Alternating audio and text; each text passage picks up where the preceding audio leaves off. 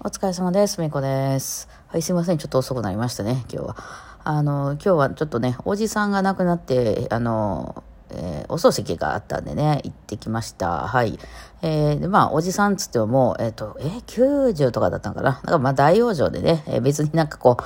その悲しみに暮れるお葬式というよりかは、まあね、あっぱれでしたね、みたいな感じなんで、そんなになんか、あのね、悲しい悲しいっていう感じでもなく、まあ、私らはもう、ちょ、ちょっと行ってくっか、みたいな感じの、で、結構近くてですね、そうそう、大阪市内にね、ずっとお住まいだったんで、大阪市内の、あの、そう葬儀場と、えーあの、焼き場とって感じでね、そう、だから大阪の、ど、どこ、あれ、なんていうかな、その北側というか、あの、大阪駅とかある、いわゆる超街の中にある、あの、焼き場に行ってきて、むっちゃ並んでんねん、あの、扉がね、20、20個ぐらい扉があって一気に焼けますみたいなん。で、しかもめちゃくちゃ混んでて、あの、そうそう、だから混んでたから、朝早うからしかもうその葬儀場も空いてないとかで、なんかもう8時半からスタートしますみたいな感じで、お早早いね、みたいな感じでね、やりました。まあ、あんまりその信仰心の、こう、すごい、あの、お家でもないと思うんでわかんないけど、まあ、ちょっと関係者に一応お寺さんとかいたりしたけどね。えーなので、まあ、あの、そういうのすごく大事にしたりとか、ほら、あの、何？友引きはダメだとか、いろいろあるじゃないですか。なんか、そういうのとか、すごい気にするっていう、あの、えー家でもなかったのでね、えーまあその辺は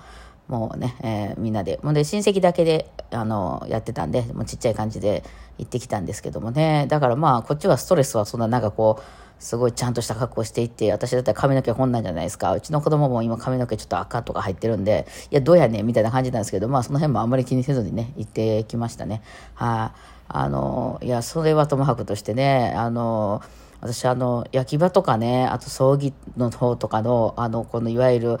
会社としての会社っていうかまあそのね形態がめっちゃ気になりますね。まあそのこの人たちはどういう経緯でここに 来ているのかとかあのね音大出た声楽家の方とかがよく葬儀屋さんに就職されるんですよね。まあ、声がいいっていう話もあったりとかで、結構私の周り多いですよね、その葬儀の方に。あ、あの、あれじゃなかったとしても、その社員さんじゃなかったとしても、うん。まあ、非正規的な契約とかで行かれるみたいな方も結構多かったりとかして、まあ、そうなってくるとですね、結構その、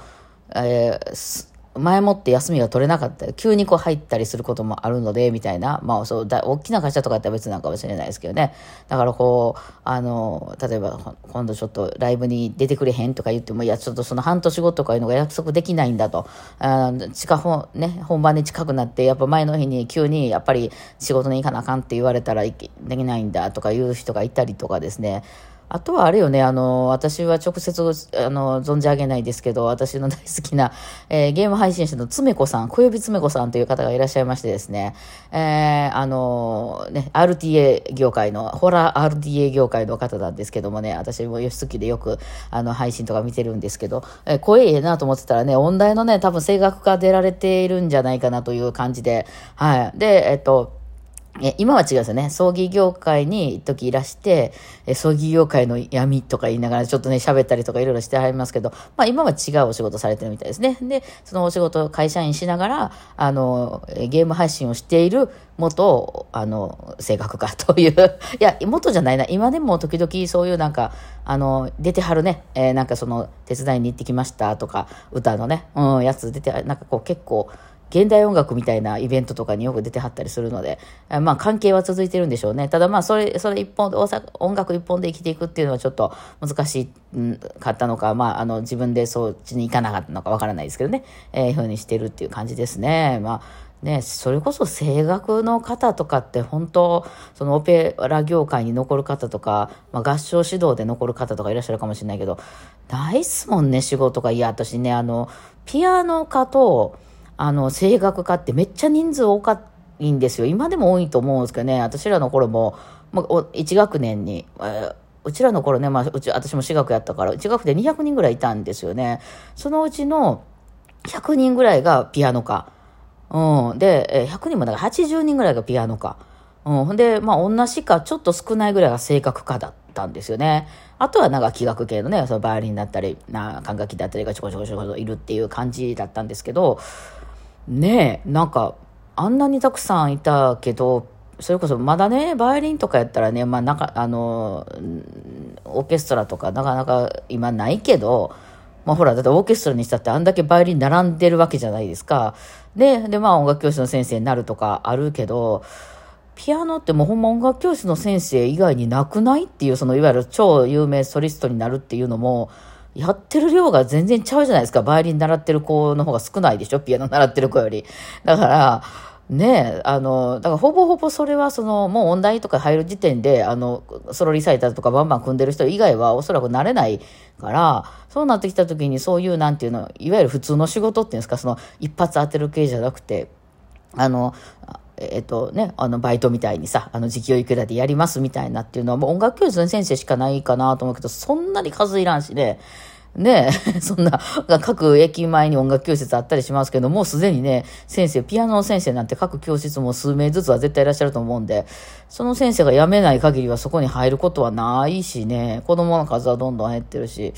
なので、ね、本当な、な、なんかまあ、あの、主婦みたいな感じ、専業主婦みたいな感じになって、お家で、まあちょっと昼間に、あの、近所の人教えるみたいな形の人はよく聞きますけど、いわゆるそれ専業で食べていくみたいなことって、例えば私みたいなこうシングルになりましたって言って、それで食べていくみたいなことって、ほぼ不可能なんじゃないかと、私なんかやってる人すごいなと思ったんですけど、まあ、ピアノでもそうなのに、声楽家ってね、もう本当に、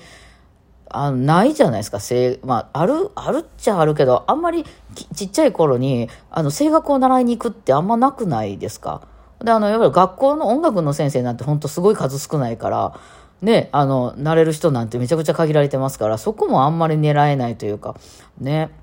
みんな何してんでしょうね。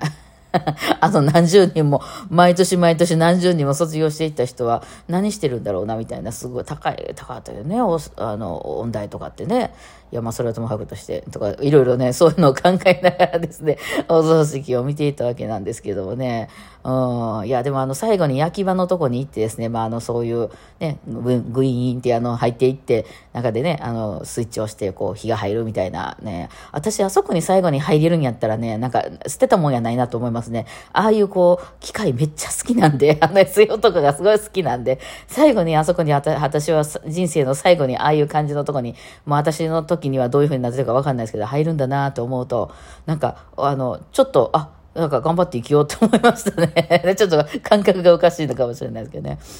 うん、で、で、まだね、あの、その焼けるまでの間、そのね、葬儀場みたいなところに帰ってきてみたいにやってたんですけども、なんか今回はちょっと私はね、途中でね、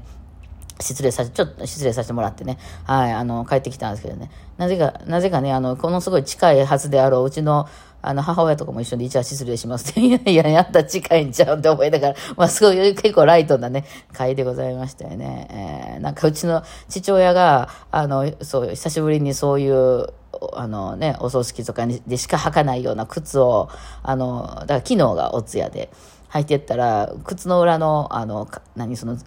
底の部分、あの、皮というか、ゴムというかが全部パッカーン取れたらしくて。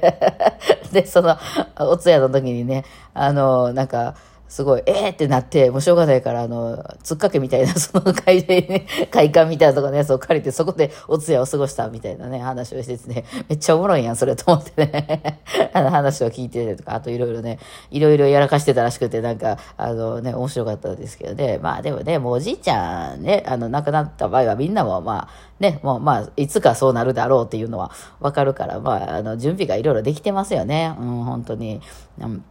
いやでもね、面白かった。そのね、亡くなった方がね、ちょっと偉い方だったんですよね。うん。で、あの、学歴とかもすごいあって、いわゆるまあ、上級国民まで行きませんけども、いや、行ってんちゃう？あの、みたいな人だったんですよ。うん。もう長生きされてたんでね、あの、その、現役でどうこうっていうのはないですけども。そう。で、そうなるとですね、やっぱね、この子供さんね、そこの、あの、子供さんたちもですね、やれ兄弟だ、やれ東大だ、みたいな感じなんですよ。いや、そうなんですよね。で、働いてるとこもね、あ、このこっちの方は裁判官ですとかね、えー、お夫婦で、みたいなね、とか、こっちの方はなんか、お、あの、はっきりは言えないけど、なんかまあ誰でも知ってるようなすごい会社で、えー、ミサイルだか兵器だかの開発をされてるらしいよ、言えないけど、みたいな人とかね、なんかそういう人がバンバンいてですね、またその、そのまた娘、娘、息子とかもね、あの、なんか、はい、東大らしいですとかね、なんか何なんだ、この、やっぱりこれは、もうああいうの見ると、もうこれってあの、血やんなっていう、そのいわゆる DNA ですよねっていうね、その、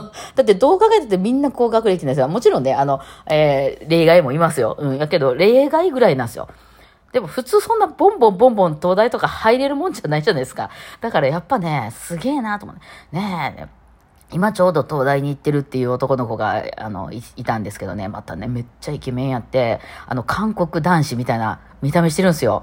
何これ見た目も良くて、頭もいいの？みたいな。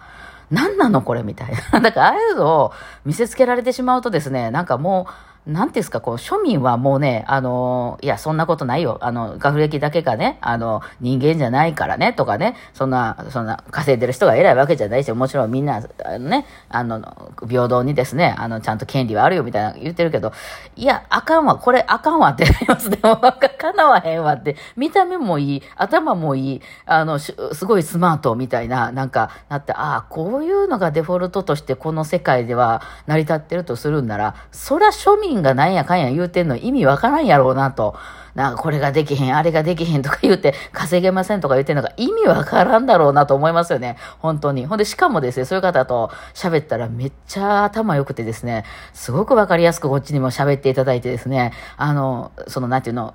ツンツンして偉そうにしてるなんてことは全然ないんですよ。